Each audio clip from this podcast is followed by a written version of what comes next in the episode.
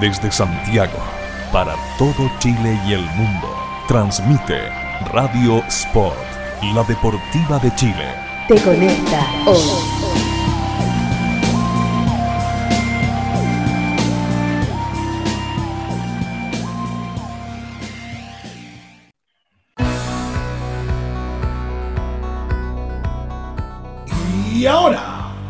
60 minutos de lo mejor del básquetbol chileno e internacional. Te invitamos a amarrarte las zapatillas en 3 contra 3. El programa para fanáticos de los triples, rebotes, clavadas y tapones. No son ni gringos ni altos. Con ustedes, Matías Claro, Hernán Durán y Luis Gascón.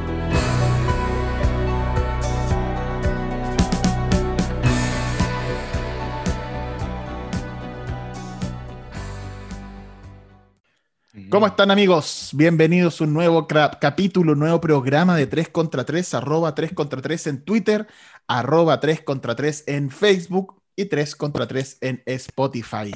Nos habíamos tomado un par de semanas de, mm, de descanso, de ventilación. Había que salir a ventilar la- la- las cosas. Y, y ahora volvemos con mucha, mucha información hay mucha información de la NBA porque ya, se- ya se hizo el draft, se hicieron los primeros intercambios, las firmas de agente libre y eh, está todo muy eh, mezclado. Así que vamos a hablar de todo eso. Así ¿Cómo es. estás, Hernán? Muy bien, gracias Matías. ¿Y tú? ¿Cómo han estado estas, creo que tres semanas que no nos vemos, dos semanas Sí, que no dos nos tres vemos? semanas. ¿Cómo Bien, bien. Harto, harto trabajo también, así que aprovechar de hacer la pega para poder hablar de básquetbol. Por supuesto, somos responsables. Somos- Producimos responsables, antes y después nos, dedica- nos dedicamos todo el resto del tiempo a hablar Exacto, estupideces relacionadas exacto. al baloncesto. es así. Y como bien dijiste, hay mucho, hay mucho material. La- las teleseries de esta semana han sido, pero que sin parar, muy entretenidas. Así que vamos a ir repasando quiénes están bastante fuertes, quiénes están mirando al futuro. Y por supuesto también están los New York Knicks. Que cualquier cosa. Exactamente. A ver, partamos con una información, eh, la información de mierda del día de hoy. Sí. la terrible, eh, desalentadora y dramática lesión de Clay Thompson, eh, que se lesionó en un entrenamiento, estaba entrenando y se rompió el tendón de Aquiles derecho. Se pierde toda, toda, toda la temporada 2020-2021 en una temporada donde creíamos que eh, Golden State iba a llegar a reclamar lo que ellos sentían por derecho propio, que solo las lesiones eh, le, le quitaron el año pasado. Recordemos, Thompson estaba lesionado. Con, cuando se recupere esta lesión va a completar dos años y medio fuera de, la, fuera de las canchas. Eh, Thompson se lesionó en las Es finales del tiempo. 2000... Perdona, ¿qué cosa? Sí que es mucho tiempo, Es mucho tiempo. Entonces, Thompson se lesiona en las finales del 2019. Se lesiona Kevin Durant, pero él ya no estaba en Golden State, pero se había lesionado Kevin Durant. Eh, y había estado, estuvo la lesión de Stephen Curry. Este año, No, sí, Durante estaba en, Gold- en- estaba con en esta Golden temporada, State, claro. en esa Entonces, misma serie. estaba la sensación de que, bueno, Golden State el próximo año eh, vuelve, vuelve con todo y va a ser uno de los favoritos. Y la verdad es que esto de Clay Thompson le quita harto, harto, harto eh, peso a esa afirmación porque eh, están muy bien reforzando, muy bien reforzados los equipos, sobre todo en el oeste. Y Clay Thompson es un jugadorazo. Probablemente hoy, pues, antes de su lesión, el mejor dos de la liga, o uno de los mejores dos de la liga, eh, que además tiene algunos aspectos tácticos súper interesantes porque él para anotar no necesita la pelota. Él no tiene que tener la pelota en las manos para anotar. Entonces, es un jugador que calza muy bien en el esquema de Golden State. Sale a la pantalla, lanza un triple y le cronometran los segundos que tuvo la pelota en el partido y son tres minutos. Y las hizo 25 puntos. Hace, Entonces, es muy um, bueno eso para jugar con Stephen Curry. Hace, hace cosa de un año y medio creo que fueron 43 puntos con 5 dribles. Imagínate, En 5 dribles se anotó 43. imagínate. Es como tener Y en una, una... en una de esas canastas, en una de esas canastas fueron dos dribles. Eh, es, es Entonces, loquísimo. y marca, y marca muy bien. es muy buen defensa. Entonces, la verdad es que es un jugador completísimo desde ese punto de vista y, y, que calza muy bien, como hablábamos, en el esquema de Golden State, en ese esquema donde pasan mucho la pelota, que lo traicionaron un poquitito con lo de Kevin Durant, optaron por, por intentar algo más superhero basketball eh, y, y le fue bien. Y bueno, y después ya con la lesión era volver a los orígenes, ¿no?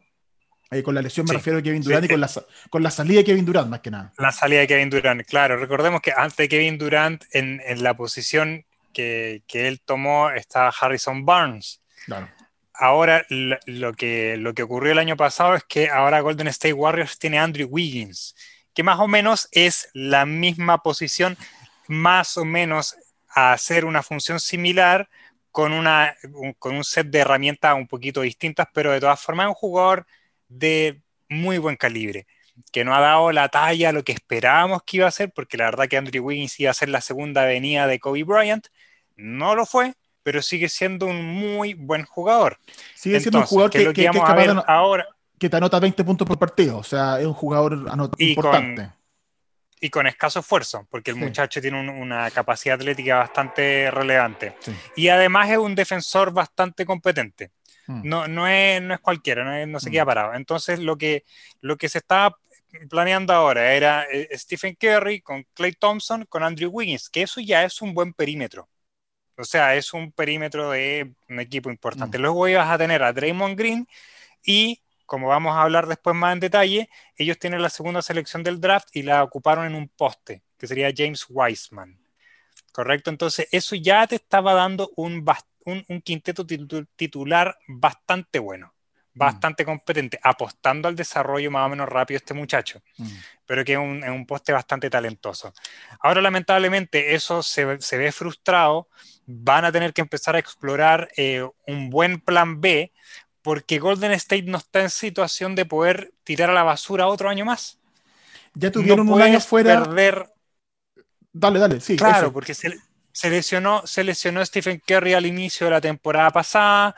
Luego Draymond Green, no sé, se voló un dedo y ya listo, fuera de la temporada, solamente ya pa, para bajar todas la, las posibilidades de triunfo y estar en la posición en la que finalmente quedaron para poder seleccionar alto.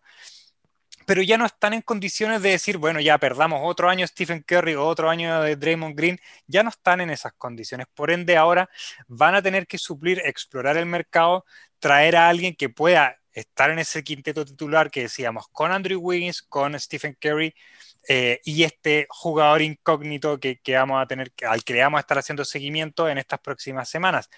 No sé si Andrew Wiggins iba a estar en, disponible para algún cambio, pero bueno, todo puede pasar, salvo, salvo Stephen Curry, probablemente todos pueden salir de ese equipo, sí. y Clay Thompson, obviamente. Pero, pero a, lo que, a lo que apuntamos es que sí Golden State va a volver a ser un equipo relevante, probablemente ya no de final de conferencia, mucho menos de final de la NBA, pero, pero, va a estar un paso más atrás, pero mucho más adelante de lo que fue la temporada pasada. No mm. se va a dar el lujo de mm. perder mm. otro año. Bueno, en ese, sentido, en ese sentido podemos de inmediato empezar a hablar de, y esto nos da pie para irnos a hablar de, lo, de las firmas, de los contratos. Eh, efectivamente sí. tuvo que moverse rápido eh, Golden State para reemplazar la sí. ausencia de Clay Thompson por esta lesión. Sí. Considerando lo que decías tú, no pueden perder otro año. Stephen Curry tiene 32, Draymond Green tiene 30 y Stephen Curry tiene un historial de lesiones, por lo tanto no es descabellado pensar que, que, que, que la vejez eh, lo pille eh, físicamente mal, digámoslo. No es LeBron James sí. con, su, con su longevidad. Eh, y por eso claro. intentaron y forzaron eh, un cambio que es muy interesante. No es Clay Thompson, pero es un jugador de muy buen nivel como Kelly Oubre Jr., que eh, él se movió de Phoenix a Oklahoma. Eh, él estaba en Phoenix y se cambió, lo, lo, cambiaron de Phoenix a Oklahoma por parte del cambio de Chris Paul, eh, que Chris Paul llegó a Phoenix Suns. Eso creo que tampoco lo hablamos, ¿sí? Claro, no. Tampoco hemos hablado de eso. eso. Ahí también hay que mencionarlo. Entonces, llegó Chris Paul a Phoenix Suns. Eh, Oklahoma entró en modo reconstrucción y eh, ha permitido, ah, de hecho, ha sido casi que un pillaje la, la, plantilla de Oklahoma porque todos se fueron. Eh, Chris Paul se fue a Phoenix y como parte de ese cambio recibieron a Kelly Oubre y lo cambiaron a Golden State em, eh, básicamente por selecciones del draft y un par de jugadores. Entonces, eh, Kelly Oubre llega a hacer ese trabajo. Es buen lanzador Kelly Oubre, es un buen defensa, no es mejor lanzador y no es mejor defensa que Clay Thompson. Entonces, es un buen jugador, pero es menor que Clay Thompson. Sí. Sí, no, pero de todas formas también tienes en, en Golden State, tienes a, adquirieron a Kent Basemore y a Brad Wanamaker. Sí. Que son parte de, de, los tratos también de, son contratos de menor eh, plazo, de a un año, también de, de bajo salario, 2,3 millones de dólares cada uno, pero que de todas formas van a, son los jugadores que van a estar como rotándose esa posición, ese gran vacío que está dejando Clay Thompson. Sí. Sí. Así que atacando el mercado de inmediato Golden State. Es que tenía que hacerlo, porque si no se va, se va a quedar fuera de. Claro, se va a quedar fuera. Y en ese sentido, Golden State, para que repasemos lo que, mm, lo que este, este movimiento, llega Kelly Ubre, llega Brad Wanamaker, llega Ken Basemore, no pierde a nadie muy relevante. Eh, Dragon Bender y Kai Bowman, pero jugadores que no son relevantes. Y eh, la llegada de James Wiseman. Eh, ahí que hay que detenerse un poquitito porque también esto nos da pie para abrir la, conversación del draft, que también es importante. Golden State tenía el pick número 2. El 1 lo seleccionó Minnesota, que fue Anthony Edwards. Este 2, este shooting guard, eh, muy físico, muy fuerte, muy explosivo, eh, que, tiene, que tiene mucha habilidad ofensiva.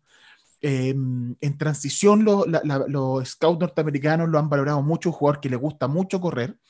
Tiene un tiro no del todo confiable, tiene que mejorar sus decisiones. No es un defensa muy destacado, pero confían en que puede enganchar bien con DeAngelo Russell y con Carl Anthony Towns.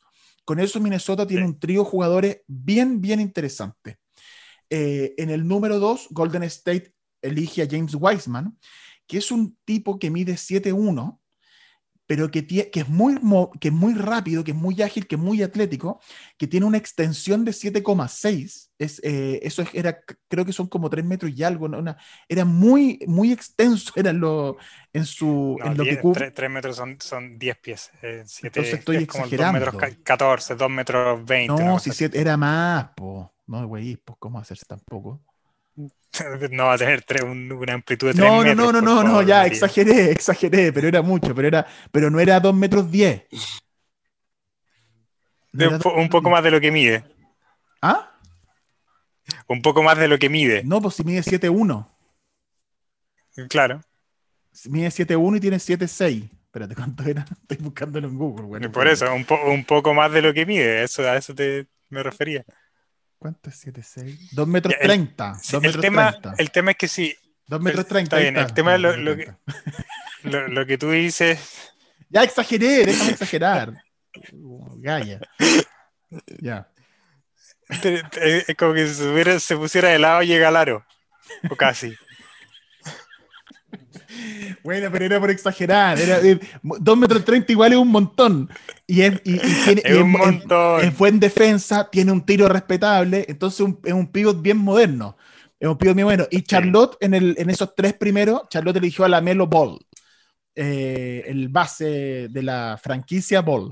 Porque son una franquicia en esos, esos jugadores. No sé si tú te acuerdas, hace unos años atrás, el padre de la Melo Ball, que también es el padre de Alonso Ball, ¿Mm? En algún momento dijo que, bueno, si, si, yo tuviera que jugar contra Michael Jordan en mi mejor momento, contra su mejor momento, yo le ganaba. Sí, sí.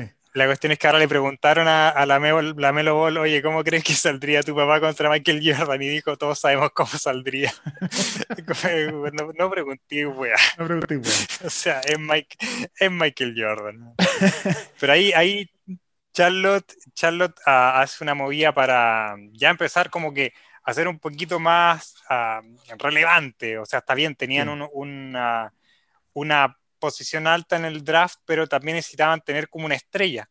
Sí, la que exacto. perdieron con, con Kemba Walker y exacto. necesitaban como rearmar en ese sentido. También luego vamos a comentar que llega, y, y podemos entrar un poco, pero llega Gordon Hayward también a, también, sí. a Charlotte.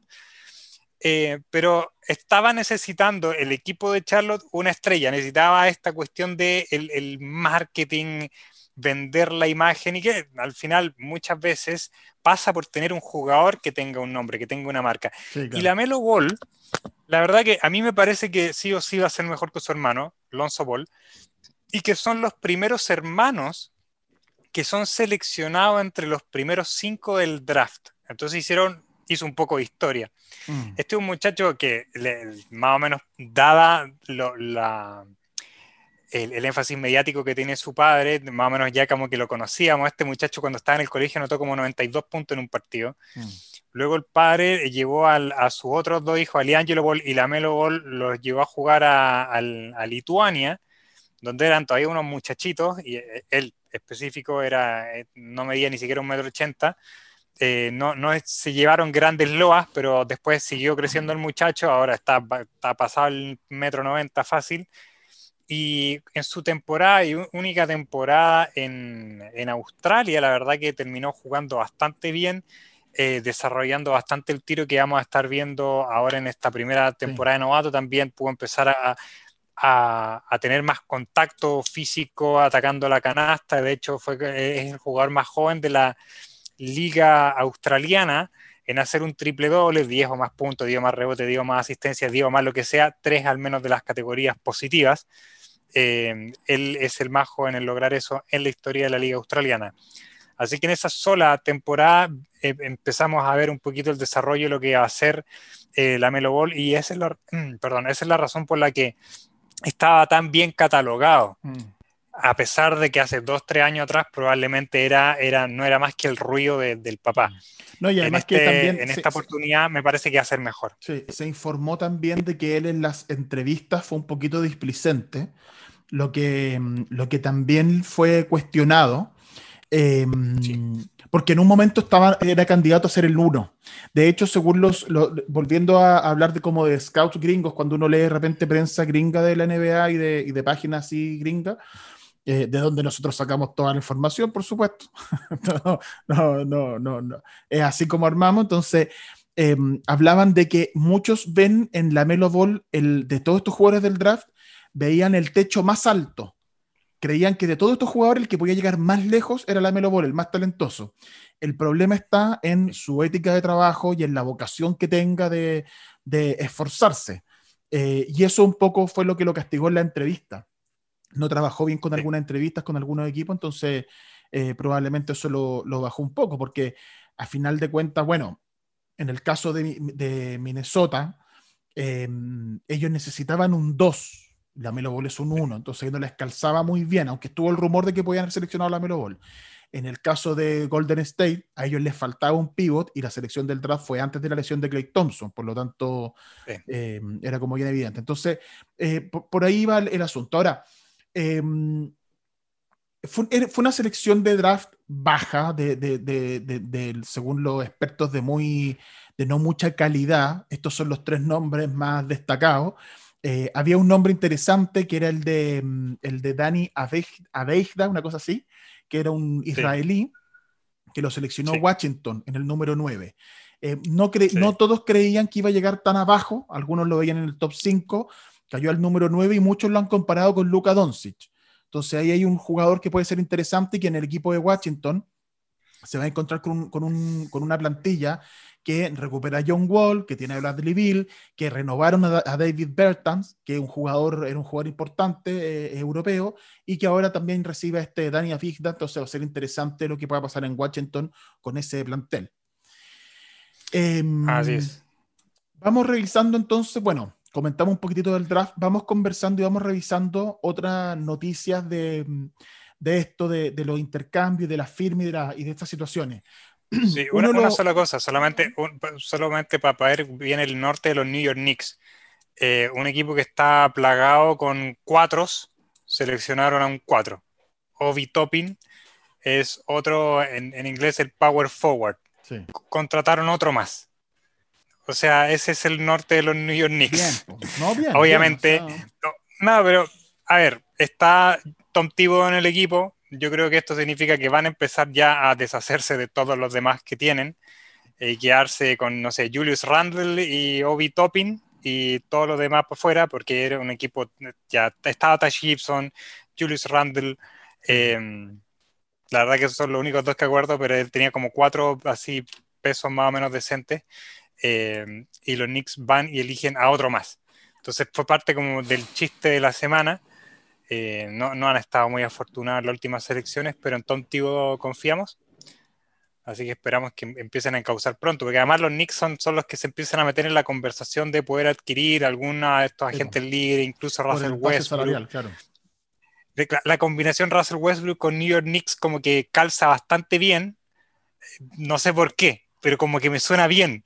Suena bien. ¿Van a lograr algo? no creo, pero, pero, suena bien. Suena bueno, bien. En, en, ese aspecto, hablando de los potenciales intercambios y de las cosas que no fueron, había uno que sonaba muy, muy bien, que se dio por hecho y que luego se cayó, que era el que Milwaukee recibía a Bogdan Bogdanovich, un jugadorazo desde los Sacramento Kings, un, eh, dos muy triplero, muy buen defensa, un, jugador muy interesante que le venía muy bien a Milwaukee. Eh, y entregaban a Ersan Yasova, a Dante Di Vicencio y a DJ Wilson. El Yasova ni jugaba, por lo tanto, el cambio ahí era por Dante Di Vincenzo en realidad, y por DJ Wilson y por los picks. Eh, daba muchos picks además por él. Finalmente ese cambio no se realizó porque era un sing and trade. Eh, para, para, para, que esto es bien, yo no, yo no entiendo tanto tampoco el tema de, de, los contratos, pero de lo que uno sabe como para poder aclararlo, eh, no es lo mismo firmar a un jugador libre en términos de cómo ese, ese salario ingresa en tus libros y en tu espacio salarial, a que ese jugador entre con un contrato ya hecho. por eso muchas veces es conveniente que sea un sing and trade, porque eh, el dinero, la cantidad de dinero que le dan y cómo ese dinero impacta en tu espacio salarial es distinto. Por lo tanto, eh, a Milwaukee les, le convenía y necesitaba que fuera un sing and trade. Y eso no ocurrió. además también, también va, por el, va por el lado también del jugador, porque es como casi como que el, el jugador va a estar más dispuesto a irse a otro equipo si sale en mejores condiciones. Claro. A lo mejor uno de los contratos como más icónicos de esto es Scottie Pippen cuando se da los Bulls a Portland. Eh, finales de los 90. Que siempre estuvo que estuvo siempre mal pagado, mal pagado, mm. mal pagado. Y el equipo que podía darle el mejor contrato eran los Bulls. Pero Scottie Pippen no quería estar en los Bulls. Entonces, como parte de pagarle todo lo que no le pagaron en los 90, le pagaron el mejor contrato posible y lo mandan a Portland. Entonces, Portland recibe el contrato, pero no entra totalmente como en su espacio salarial. Y, y, lo que tú mencionas, como existen los eh, Beer Rights, los derechos de Larry Bird, que son de ahí se originan. Perdón, a Houston. En ese momento era Houston, mi disculpa. Sí. Como, como existen además un montón de excepciones en el en tema del, tope salarial, eh, el equipo que tiene al jugador es el que le puede dar más años de contrato y por lo tanto es eh, repartir el sueldo en más años. Eh, y, hay montones de excepciones. Es un tema, es bien enredado el tema de los del tope salarial en la página en Wikipedia, en la, en, en la página en inglés sobre todo, que están como explicados está por la mid-level exception, la biannual exception, la trade exception, que es cuando tú haces un cambio y, te quedan como un dinero a favor para gastarlo en algún jugador. Em, bueno, los, early birds rights, que son los como cuando tienes para, para, para que tú puedas ofrecerle un mejor contrato, lo tienes que tener creo que tres años seguidos a ese jugador, si lo tienes solamente dos, ya te da ciertas ventajas versus tres. Así, hay montones de excepciones, bien como enredado, pero es bien entretenido también, porque en esta época es cuando todo eso entra en juego. Y en este caso, Absolutamente. no quiso Bogdan Bogdanovich firmar, no se fue a Milwaukee, que habría sido una llegada increíble, habría quedado el mejor quinteto titular de la NBA, porque ya se había informado que Milwaukee em, había, había acordado el intercambio de eh, Drew Holiday, desde los Pelicans. Entonces, estaba era la posibilidad de recibir eh, a un jugador que le calzaba perfecto y que habría tenido a Holiday de uno, que es un muy buen defensa, un muy buen armador, que también puede anotar, a Bogdanovich de dos, que es un lanzador clásico, así sin pelota incluso, pero también es capaz de crear su tiro, de tres a Middleton, a, a, a Tetocompu y a Brook López. Entonces le queda un equipazo. Y eso se cayó, eso se les desarmó un poco, entraron todas las dudas de, bueno, ¿qué va a pasar con Milwaukee? ¿Va a poder renovar a, ante tu compu? El equipo que es dueño del jugador, el equipo que tiene ese jugador bajo contrato, eh, es el primero que le puede ofrecer contrato un año antes de que termine ante compu ya le hicieron la oferta de renovación. Esa oferta de renovación es la misma que puede firmar el próximo año. Entonces, si Antetokounmpo se quiere quedar en Milwaukee, puede firmar ahora.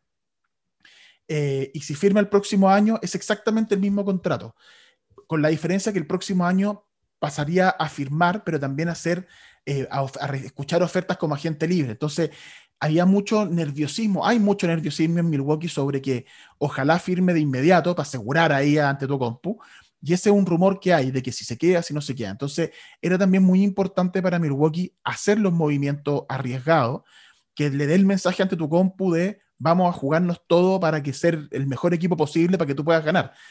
Eso se cayó con lo de Bogdanovich y los puso un poquito en problema. Eh, además que, por ejemplo, el jugador ahí que era importante como Wesley Matthews se fue y firmó en los Lakers. Entonces, además, les falta un jugador ahí. Em, vamos a ver qué pasa, porque efectivamente reciben a Drew Holiday, pero todavía no tienen a ese dos em, eh, como, como del calibre de Bogdanovich y no sé si lo van a poder conseguir, al menos como agente libre está difícil, tendría que ser un cambio y Milwaukee cambió mucho para recibir a, Drew Holiday, entonces es, compleja en ese aspecto la situación de Milwaukee, pero siguen teniendo un muy buen equipo y de hecho firmaron jugadores eh, importantes como para armar una banca eh, profunda que les permita ser más competitivos.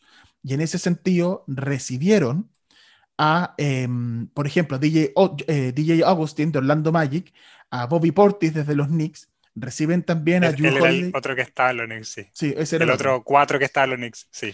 Y entonces agarran un, buen, eh, un, buen equipo en términos desde la banca, pero en los, en los titulares pierden a George Hill, eh, lo, se va, lo cambian, pierden a Eric Bledsoe, también. que lo cambian mm. como parte de lo de Drew Holiday, y se va como agente libre Wesley Matthews.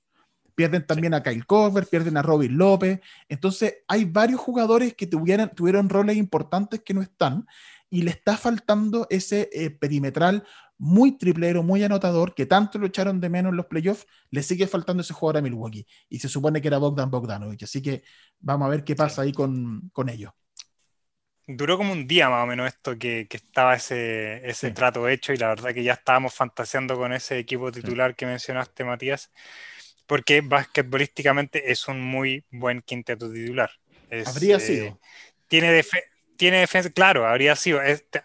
tiene defensa tiene defensa de equipo, o sea, para empezar con Giannis Antetokounmpo ya metió en la llave, ya te genera problemas, más Brook López, entonces tendría uno Holiday, dos Bogdanovich, tres Middleton, ya eso es un, buen perímetro tanto en la defensiva como en la ofensiva, y adentro Antetokounmpo con López. O sea, mm. se, veía, se veía muy bien, daba para fantasear un rato, pero lamentablemente eso, esa contratación ya no fue, nos va a quedar un poco cojeando ese equipo, vamos a ver cómo lo pueden suplir con el número 2 por ahora. En otros movimientos importantes, interesantes, eh, que, no son del mismo espectáculo, de la, misma espectacularidad de, lo que hemos nombrado, pero que es interesante, es la llegada de la intercambio de George Richardson a los Dallas de parte de Filadelfia. Y Filadelfia es un equipo que ha estado muy, muy activo. No solo se fue Richardson, sino que también se fue Al Horford eh, y recibieron a Danny Green por lo tanto, eh, está interesante lo que está haciendo Daryl Murray en Filadelfia con el increíble rumor de lo de James Harden. Sí. O sea, son uno de los, uno de los equipos que están disponibles para recibir a James Harden. Eh, creo que no hemos comentado todavía, o, sí, lo pasamos de largo, el, tema de que está el rumor de que James Harden ya dijo que querría irse y quieren y, más o menos dijo, quiero irme a los Brooklyn Nets, más o menos, esas fueron las palabras, lo cual significa a juntar a Kyrie Irving con Kevin Durant, con James Harden. Eso significa presión inmediata para salir campeón, ni siquiera esta temporada, sino que a mediados de temporada ya tienen que ser campeones. Es, más o menos, es el nivel de presión que tiene Brooklyn. Y mm, el, el tema es qué puede dar Brooklyn eh, a Houston, que la verdad que ahí se ve un poquito más difícil, porque obviamente esas dos superestrellas no se mueven.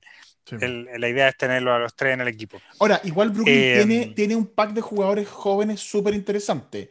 Jarrett Allen, Caris Laver, tiene el mismo Spencer, Didi Wiggly, Didi Wiggly, Wiggly, Wiggly, que también es interesante. Él, eh, entonces podían dar, y está, y, lo que yo te mencioné de Filadelfia, que también se ha rumoreado con la posibilidad de que Daryl Murray intente una opción de llevarse a James Harden a Filadelfia. Claro. Y ahí no necesariamente hay una estrella asegurada en Filadelfia, o sea, podría irse Ben Simmons. Podría ser por Ben Simmons, que, sería, un, que sería un cambio como más parejo, es decir, es como uno por otro. Sí. Ahora, Filadelfia recibe. En cuanto a contrato, la verdad que es. Dale, dale, dale, dale.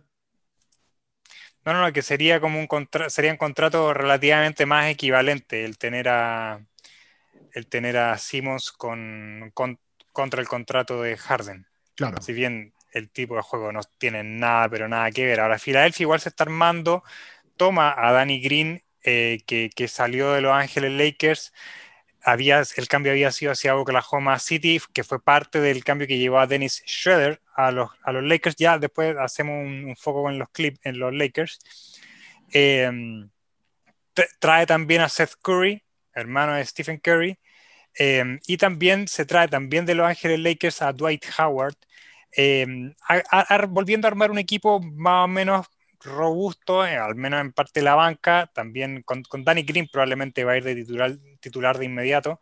Ahora, lo entre comillas anecdótico de Danny Green es que él esta próxima temporada va a recibir dos anillos de campeonato y los dos como visita, o sea, va a tener el de, bueno, no sabemos cómo hacer la ceremonia con dónde va a jugar Toronto, por ahora Toronto va a jugar en Tampa. Eh, esa es una de las primeras opciones. Recordemos que Toronto está fuera de Estados Unidos, por temas ah, de control sanitario, es probable que empiece la temporada jugando en Estados Unidos, en el estado de Florida, la ciudad de Tampa. Pero Danny Green va a recibir un anillo de campeonato que todavía no recibe de Toronto. ¿Todavía no lo recibe? Y va a recibir también, como, no, todavía no lo recibe. Ah, no sabía. Y va a recibir, no, porque los Lakers jugaban, jugaban más o menos post eh, eh, cierre de la temporada por la pandemia. Ah, se suspendió. después de eso en, en se suspendió. Ahí va a recibir el, anillo, entonces todavía no va a recibir eso. y tendría que recibir también el, anillo de los Lakers también como visita. Un poco, yo creo que un poco ingrato, pero bueno, mm. es un jugador único. Y, y Danny Green eh, se suma, bueno, junto a Danny Green también llega Seth Curry, que Seth Curry es eh, yerno de Doc Rivers está casada con la hija de Doc Rivers. Entonces, Doc Rivers pasó de entrenar a su hijo y ahora va a entrenar, entrenar a su yerno. Es muy, muy relevante esta información. Es un hombre de familia, es un hombre de familia, no, absolutamente. Sí, muy relevante. Oye. Así como igual de relevante el hecho de que ya no es Doc Rivers, es ahora Glenn, Rivers, porque hay un solo Doc en Filadelfia. Bueno, se fue también, bueno, como hablamos, es que Filadelfia tenía que hacer cambios porque tenía mucho poder interno y tenía poco movimiento exterior. Y por eso también les explica la salida de Old Horford, em, eh, que, lo mencionamos ya la pasada. Em, está el rumor, a ver, hay varios, hay varios rumores, entonces tenemos que hablar de lo de James Harden, hay que hablar de lo de Russell Westbrook, hay que hablar de lo de Gordon Hayward, eh, y hay que hablar de lo, que, de lo que está pasando en los Lakers. Esos cuatro, esos cuatro puntos todavía nos quedan pendientes que son muy importantes. En el caso de los James Harden, tú ya lo mencionaste un poco de lo que él quiere jugar en, en Brooklyn. Em, y, y, va a ver qué pasa con eso. Ahora, eso impacta directamente en lo de Russell Westbrook, porque significa que Houston se va completamente, si, si cambian a James Harden, se va a reconstrucción sí o sí. Por lo tanto, tampoco tiene mucho sentido quedarse con Russell Westbrook. Y en el caso de Russell Westbrook, se ha rumoreado la opción de que puede hacer un cambio a Orlando por Aaron Gordon. Em, no sé, eh, eh, sería curioso. Yo, yo Orlando no recibiría a Westbrook por Aaron Gordon. No, no haría ese cambio, sientes que no es favorable. Es que a mí también me pasa. Sí, sí, sí, dale. Que, que Russell Westbrook, o sea, es muy caro carísimo, le, queda, le quedan varios años de contrato, creo que le quedan tres más. Entonces es mucha plata destinada a un solo jugador que más encima va, eh, tuvo una buena temporada y, debería tener todavía por lo menos una buena temporada más por delante, pero va a envejecer muy mal el juego de Russell Westbrook.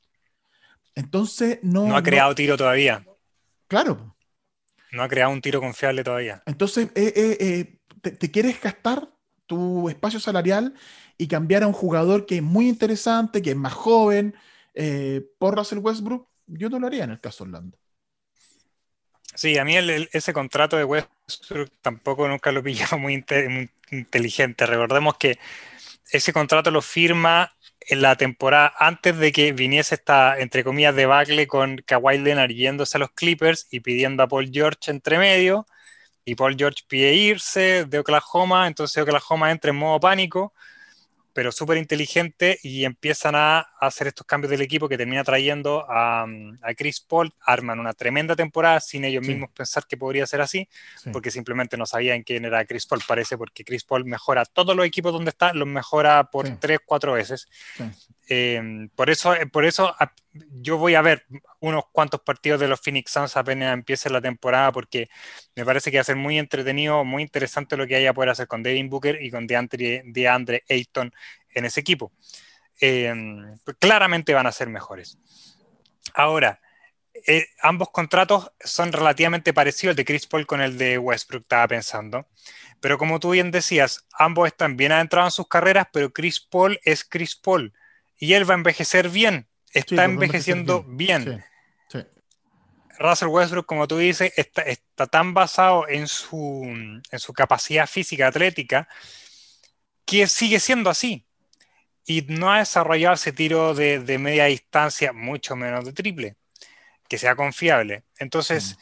eh, por ese lado también tienes mucha razón. Y también respecto al mismo estilo de juego. O sea, e, e, es, es difícil es, entre comillas, entendible cuando un equipo se arma en torno a una de estas estrellas, pero cuando trata de, venir a, cuajar uno de este tipo de jugadores a una cultura un poquito ya más armada, se te hace un poco más difícil. Mm. Y ese mm. sería el problema por, el que Orlando no, no sería una buena casa para Westbrook. Ahora, eh, lo nombraste por ahí, Chris Paul que se va a Phoenix y Phoenix recibe, eh, hacen un cambio en donde se mueven un montón de jugadores, entre ellos lo de Kelly Oubre y lo de Ricky Rubio y varios más que se van. Em, Chris Paul llega a Phoenix, llega también Joe Crowder, llega Ethan Moore, llega, renuevan a Dario Saric. Em, entonces, Phoenix también se armó un poquitito, está bien interesante con Devin Booker, con DeAndre Ayton, con Chris Paul, queda bien interesante Phoenix. No sé si les va a dar como para ser candidato, para estar seguramente en playoff, pero queda interesante lo, lo del equipo. Ahora, qué lata por Chris Paul que que es difícil que sea campeón en Phoenix. Y, Ahora, espera, pero, espera, Matías, hay, hay, una parte de, decisión de él. Hay una parte de decisión de él. O sea, él quiere mantener ese contrato que él tiene, porque perfectamente podría empezar a flexibilizarlo. Y él no está haciendo eso. Mm. Entonces, porque él podría. no, sé, no, sé, no, sé si, no sé si el contrato él tiene el poder de flexibilizarlo. Eh, salvo que haya un tema de renovación, que no sé en qué momento del contrato tú puedes renovar. Es que Matías, él tiene, es que tiene un contrato del tipo que este, cuando tienes firmas como, no sé, tres años con un cuarto año de opción de jugador, ese tipo de contrato siempre lo van a tomar. Él podría decir desde ya, no voy a tomar ese, ese, año, eh. y negocio, negocio a la baja. Que ese mismo contrato lo tiene el, Russell Westbrook. Tiene, le quedan tres años, 133 millones, tres años, gana como 40 millones por año, y el último año es opción de él. Entonces todos saben que él lo va a tomar. Nadie le va a pagar eso. Y ese es el tema. Él no, no necesariamente lo va a decir de forma pública, mm. pero él puede en la negociación decir, oye, yo no voy a tomar ese contrato. Mm. La cuestión es que llevamos un equipo. Y de hecho estuvo la, el rumor de Milwaukee en su momento. Chris Paul en Milwaukee. Entonces, a, ver, si al final todo esto cuando son rumores en general tienen cierta base porque alguien filtra información. Y, mm. esa, esa, información hasta puede venir de los mismos agentes de los jugadores. Mm. Para tratar de crear más ruido y tratar de mm. elevar el, el, valor, de, de la transacción. Y en este caso, yo lo que yo estoy entendiendo es que prácticamente Chris Paul, de hecho también los Clippers fueron una opción. Doc Rivers ya no está en los Clippers y él tenía problemas con Doc Rivers, bueno, podría haber vuelto también. Eh, y los Clippers no tienen problema en gastar. O sea, eso está clarísimo. Mm. Ellos podrían haber entrado en, el, en la parte de, del impuesto al lujo, entre comillas, por, por Chris Paul. Ahora, él está eligiendo este, este tipo de situación. Él está eligiendo Phoenix. Y yo creo que él está viendo el, el buen desarrollo que va a tener Devin Booker, que me parece que va a tener una, de las temporadas un poquito más explosivas mm. que vamos a tener en la NBA, va a ser la de Devin Booker. y la de, también, de, de Andre Ayton. Sí. va a ser muy va bueno. Ser, va a ser muy explosivo porque es la clase de jugadores que mejoran muchísimo cuando tienen un base como, como Chris Paul. Sí. Sí, sí lo de em, Jay Crowder también, también, la verdad que te refuerza muy bien. Ahí, ahí tienes un buen 4 y un Ethan Moore que va a ser un bastante buen reemplazo para, mm. eh, para Chris Paul. Eh, Ethan Moore es, un buen base, un base bastante inteligente. Y mm. Darío Saric, bueno, también, solidísimo de 3, 4.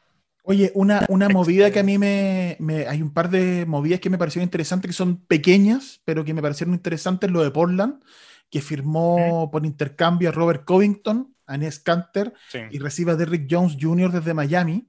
Eh, queda interesante, Portland renovó a Carmelo también. Así que queda, Portland mantiene el mismo equipo, pero además le agrega Covington, que es un gran defensa perimetral, así que interesante esa adición en, en, Portland. Em, y vamos a hablar entonces, bueno, lo que fue lo de Gordon Hayward, que es uno de los grandes eh, movimientos eh, de, jugador, era probablemente en, términos de, talento uno de los jugadores más eh, que más mercado tenía. Los aleros, además, en la NBA son muy apetecidos. Gordon Hayward está en esa categoría. Entonces, muchos equipos lo querían. y lo terminó firmando, que fue un poquito sorpresivo, porque sonó en Indiana, sonó, sonó también en, en, Atlanta, y termina firmando en Charlotte firma en Charlotte por 120 millones de dólares por cuatro años eh, y se va a Charlotte a ser partner de la Melo Ball. Así es. De hecho, la, apuesta de Charlotte está, empezando a ser también de con un poquito de nombre también. Ellos están ya empezando a gastar. Sí, de ser atractivo. De ser atractivo. Es, como, es como poder armar un nombre, poder armar un destino. Oye, sabes que tengo este cabro, la Melo Ball es bastante bueno y sabes que tengo a Gordon Hayward también. Entonces es como ya empezamos a armar algo, porque la verdad que Charlotte, recordemos, es el equipo de nuestro señor Michael Jordan, necesita empezar a volver a posicionarse en playoffs al menos eh, y, ser, y ser de nuevo un poquito relevante. Ya él está, está en la misma, no sé, la división de Washington, está en la división cerca de, eh, de los Knicks, de Filadelfia, más o menos por ahí se mueve. Entonces, eh, la comparación está siendo alta, al menos en cuanto a mercado, y no tenían una, cara marketeable hace rato. O sea, tenías a Kemba Walker que llegaba al All-Star, pero sí siempre quedabas un poco corto. Ahora quizás va a ser obviamente una temporada un poco distinta y con, bastante más luces eh, mm. para echarlo. Pierden a Bismack Billombo, eso sí, eh, que es, un, un, buen 4, pero bueno, es, parte de lo que puede eh, intercambiar. Oye, otro equipo también que se mueve, mm, eh, también una, una, movida, no son tan grandes, pero se ven muy atractivas en lo que está pasando, es antes de irnos a hablar de Los Ángeles, en plural, de los Lakers y de los Clippers, es lo que está haciendo los Pelicans. Eh, tienen a Sion Williamson, renovaron a Brandon Ingram, 158 millones por 5 años. Eh, el contrato más grande de esta entretemporada. El, el contrato más grande que se ha firmado en esta, en esta periodo, eh, ¿sí? Y trajeron a Eric Bledsoe en el intercambio por eh, Drew Holiday. Mm. Llega Eric Bledsoe. Llega Steven Adams desde Oklahoma. Esa es una. Es, bien interesante esa llegada. Muy bien. Sí, porque van a tener, em, van a tener un par de, llega William Nangómez también desde Charlotte, van a tener un par de pivot eh, interesantes, van a tener a Sion Williamson, va a estar Brandon Ingram en la orilla, va a estar Eric Bledsoe en el perímetro. Eh, entonces, bien interesante. Se va así de Rick Favors, se va a Utah, vuelve a Utah de Rick Favors, y pierden, por supuesto, a Drew Holiday, pero bueno, eh, algo tenían que mm, eh, recibir a cambio y recibir a, Eric Bledsoe, entonces no está mal tampoco. Sí. Em, dale, dime. Están confiando más o menos bien en, em, en el tándem Lonzo Ball con Eric Bledsoe mm. para suplir lo de Drew Holiday.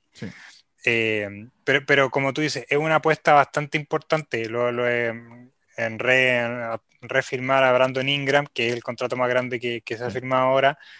Eh, hace que se te arme un buen equipo. Y, el mensaje, le está dando un muy buen mensaje a, Sion Williamson, que es ya empezamos a armarte el equipo. Sí, Con este equipo no vaya a ganar ahora, exacto. Hoy día, hoy pero día las señales, son muy positivas. la- sí, las señales son muy positivas. Entonces Que no le- también y que no les pase lo que que les pasó jugar con Anthony. Davis. Que no les pase lo que les pasó Es con que a eso está apuntando. Sí. Es que a eso está apuntando. O sea, fue prácticamente Anthony Davis, lo único que tuvo fue a Drew Holiday. Sí, po, exacto. Era, fue como el jugador más destacado y por, por un tiempo JJ Redick, pero Mm, hasta, o sea, perdón, por un tiempo, solamente la última temporada, perdón.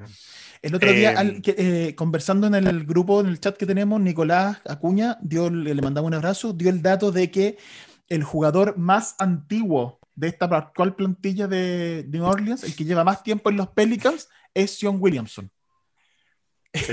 Porque él llega por draft, está un año que prácticamente no juega, eh, y él es el más viejo, todos los otros llegaron después que él. No, Entonces, no, llegaron, no, lo que pasa es que lleg- llegaron por una cuestión de días, y recordemos que esta fue la primera temporada de Sion Williamson, lo que él se perdió fue parte de la temporada.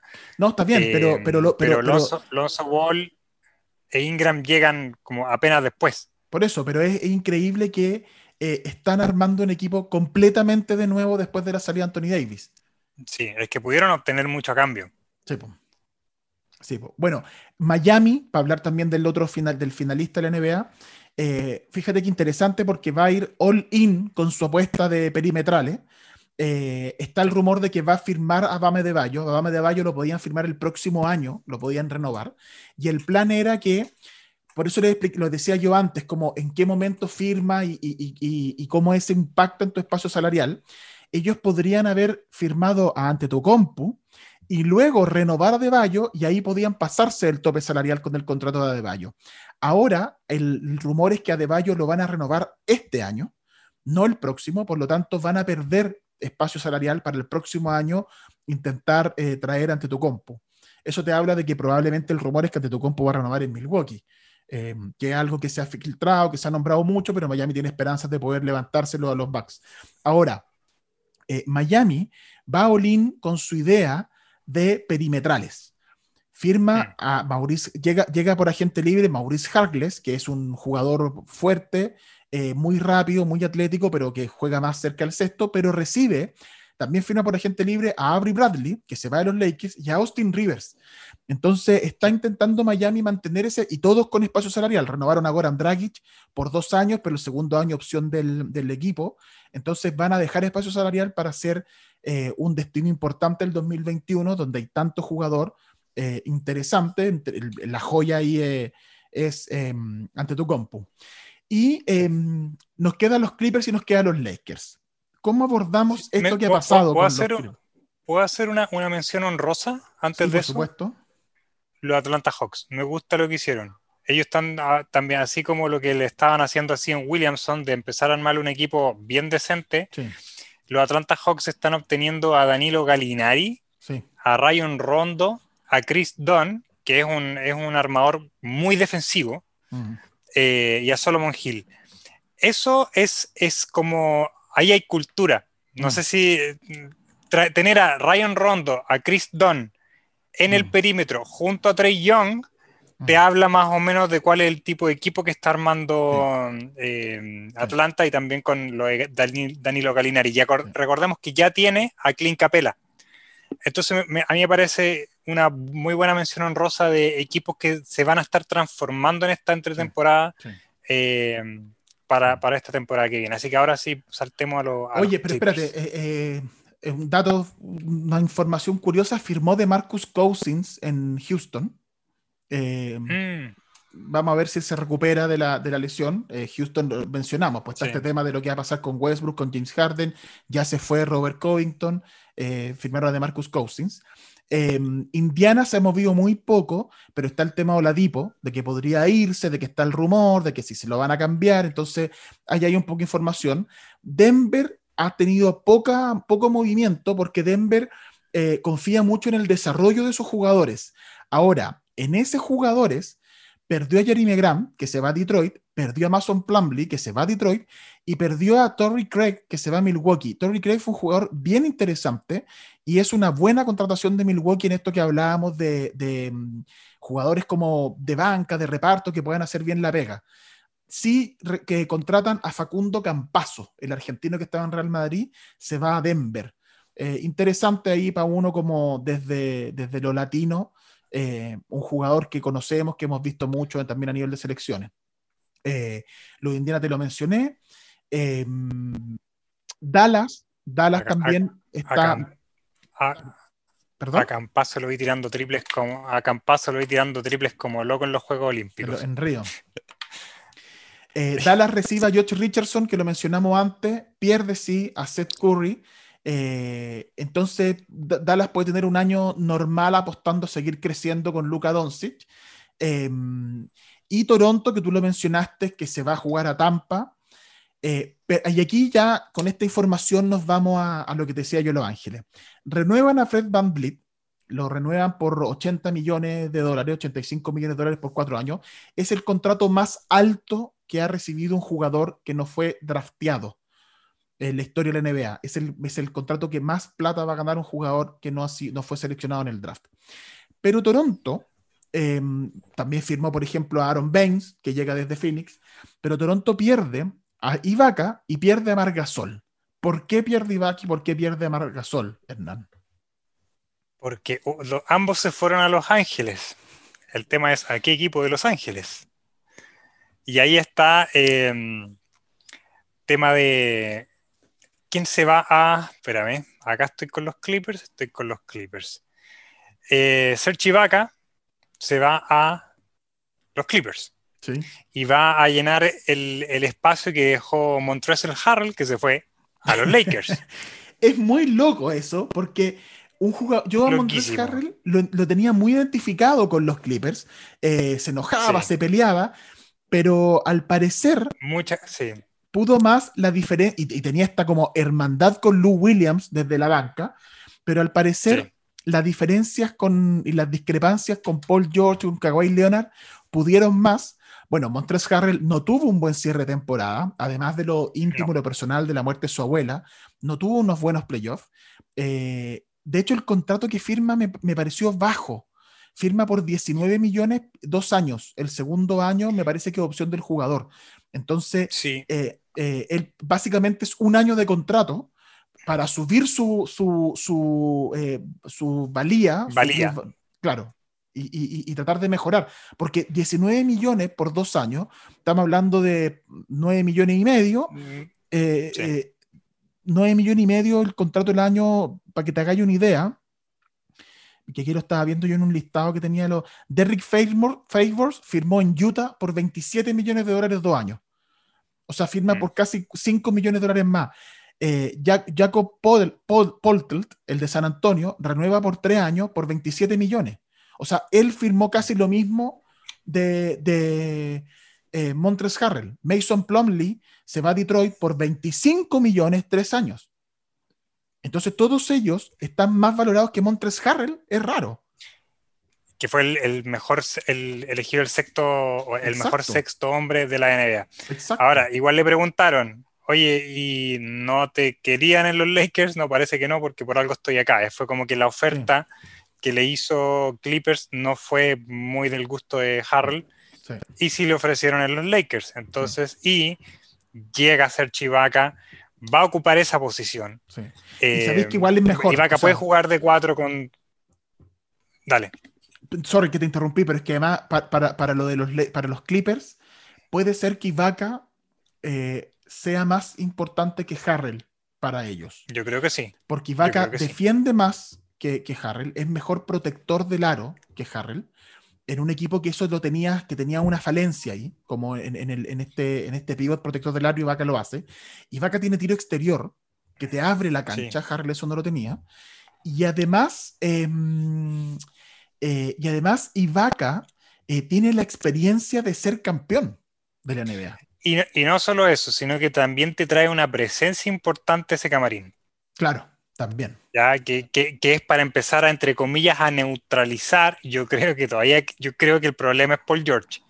Sí. Tienen una presencia para neutralizar a Paul George. Sí. O sea, ya no es solamente, ah, yo somos yo y Kawhi Leonard, no. Está ese gallo que está ahí, que ya es, campeón. de la NBA, claro. Está Kawhi Leonard, que ya es campeón, y Leonard y Ibaka, e Ibaka fueron campeones juntos. Sí. Entonces, ellos son los campeones, ellos saben No cómo tú. se hace, Claro, no y tú tú. eres el otro, Sí, claro. no tú.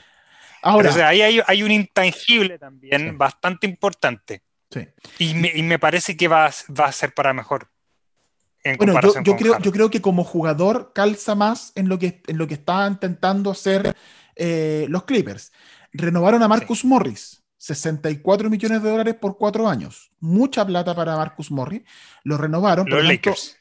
No, los Clippers. Perdón, perdón, perdón, perdón, sí, sí. sí. eh, porque Marquis Sí, Morris, que tam- también lo renovó los, Lakers, eh, lo renovaron Sí. por menos, sí, a Marquis Morris. Ya te voy a decir por cuánto es. Sí. Eh, a Marquis Morris lo renovaron por. Se me perdió, por ahí está. Bueno, pero el asunto es que eh, los Clippers mantienen el mismo equipo, salvo este movimiento de Harrell por Ibaka, que quizás es interesante por esto que hemos comentado. Ahora, los Lakers es una cuestión que es. eh, han hecho muy bien el trabajo. Pierden a Rondo. Rondo se va como agente libre a Atlanta. Pierden a Avery Bradley, que se va como agente libre a Miami. Pierden a Dwight Howard, que se va como agente libre a Filadelfia cuando él había dicho que iba, que iba a firmar por, eh, por- por los Lakers en su Twitter y lo tuvo que borrar. Pierden por intercambio a Danny Green y a Jabal McGee, que se va a Cleveland, Jabal McGee, y a Danny Green, que se va a Filadelfia eh, después de este intercambio con Oklahoma, porque en ese intercambio con Oklahoma reciben a Dennis Schroeder. Pero además reciben a Jordan Bell y Alfonso McKinney desde Cleveland. Dos jugadores de reparto bien interesantes. Y como agentes libres firman a Montrezl Harrell, firman a Wesley Matthews, que viene a hacer un trabajo que a, lo- que- que a los Lakers les pesó muchísimo, que es el tiro exterior, y renuevan a Marquise Morris. El equipo que armó los Lakers es in- increíble, es mejor que el del año Sí. pasado. Es mejor, ya con Schroeder y Harrell, ya está ahí. Ya está mejoraste el equipo. Sí. Y además Ya- tienen y a Wesley Matthews y Jordan Bell, claro. Ya- ahí ya es como el lujo. Ya con Wesley Matthews ya entraste en el lujo. Jordan Bell es un muchacho que igual ha estado dando un poquito de tumbo en los últimos años, pero igual tiene experiencia de campeón con Golden State. Eh, o sea, no es un aparecido tampoco. Eh, así que no, la- a mí esta entretemporada de los Lakers me ha, me ha sorprendido un poquito. O sea, Schroeder y Harrell ya es un ganar por donde se le mire. Eh, ellos estaban tratando de suplir un poco este, el, el- el armador, ya que, que fuese un armador mucho más ágil que lo que tuvieron eh, en la temporada pasada. Y Schroeder, a mí me parece que, que calza perfecto en esa posición. Sí. Eh, va a ser un muy buen o reemplazo o jugar con Cal- Caldwell Pope, que también Mm. renovó por, por múltiples años con los Lakers. Así que, que Caldwell Pope se ganó el contrato Sí. en los playoffs. En las finales, en de la- llegaron en los playoffs. final, de, fin- Sí. final, final de conferencia y final Sí. de la NBA, Caldwell Pope se ganó el contrato. Lo que pasa es que lo, de Jordan, lo de Jordan Bell y lo de Alfonso McKinney se entiende como para una plantilla, eh, para ocupar los puestos que, imagínate que a final de año los Lakers estuvo contratando a J.R. Smith y a John Waiters. Sí, lesiones. entonces- eh, entonces- son, eh, Eh, mejoras esas posiciones, los jugadores número 11, 10, 9, mejoras. sí. Mejoras los jugadores número 7, 8, 6, los mejoras.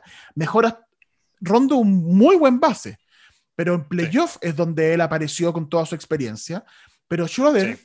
es más que Rondo hoy día. Eh, Avery Bradley, muy buen jugador, pero Wesley Matthews, pese a ser más veterano, hay que ver cómo, cómo, le, cómo le pesa un año más en las piernas, digamos, pero Wesley Mm. Matthews, eh, muy buen jugador, importante en la rotación de Milwaukee, y viene a los Lakers a intentar salir campeón. Entonces, mejora a Danny Green, mejora a Avery Bradley. No, eh, la verdad es que los Lakers es bien increíble. Y no solo eso, pierde a Dwight Howard, pero bueno, claro, traes a Montres Harrell y trajeron a Marc Gasol.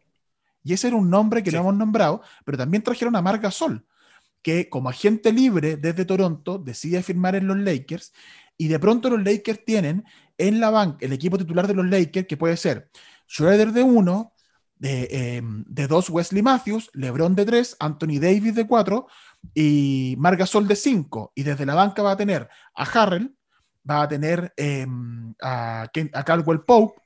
Eh, entonces, de, de pronto el Sí. equipo de los Lakers se transformó en una especie de monstruo que todos quieren ganarle. po. Sí. Sí, yo, yo, creo que probablemente el único equipo que va a poder destronarlo son los Detroit Pistons con Derrick Rose, pero de, ahí ya el, de ahí para abajo ya es una cuestión bien, bien, bien difícil.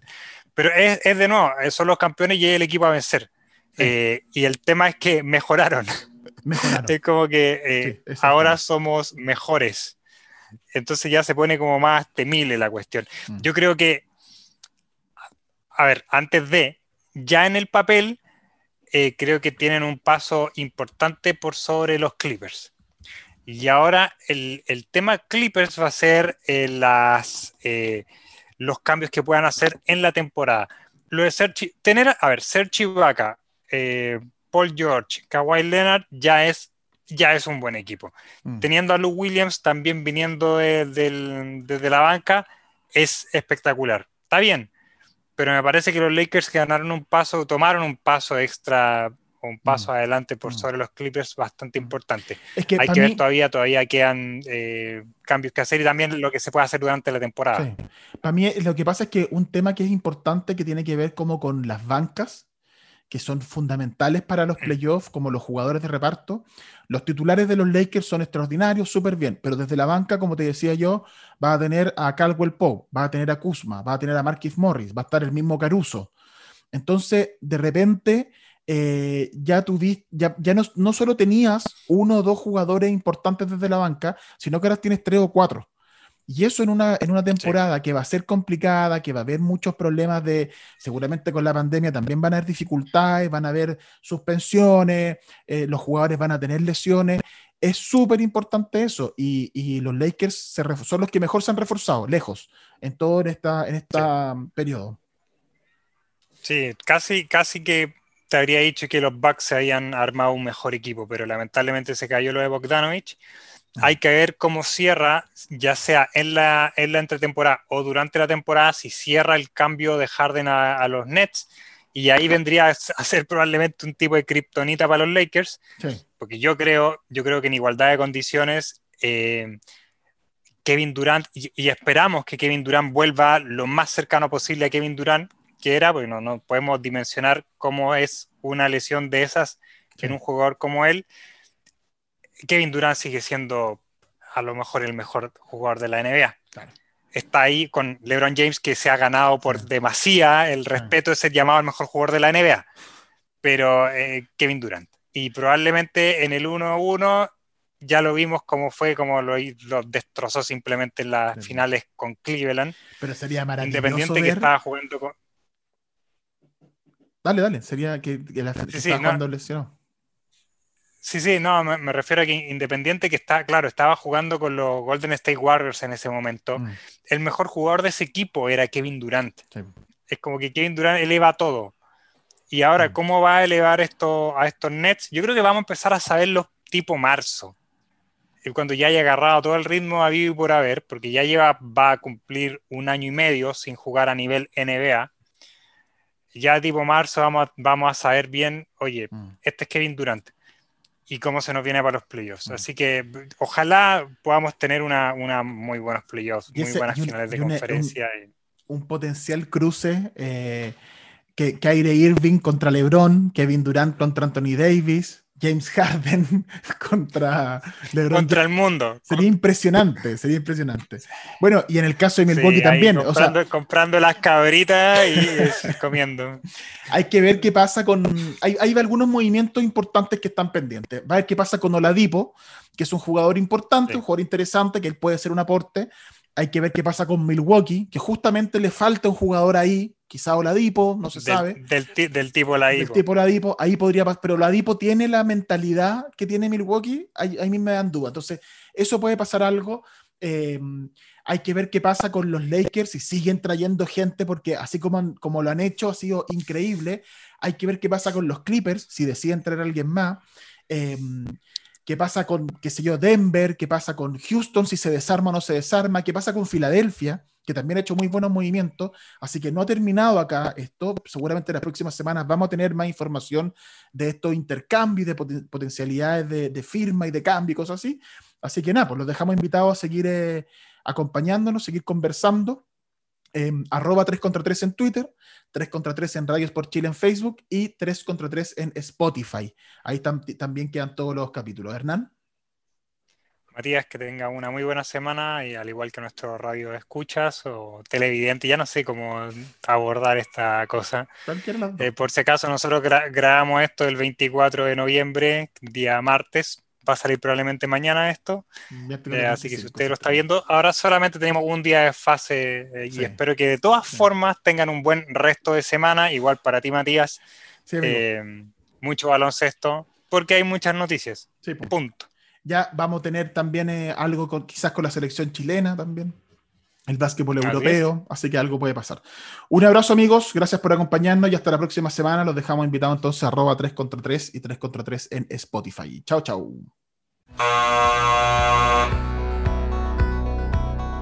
Terminó el partido de hoy en 3 contra 3. El programa del básquetbol chileno e internacional. Matías Claro, Hernán Durán y Luis Gascón volverán la próxima semana para seguir dando bote. No olvides tus zapatillas.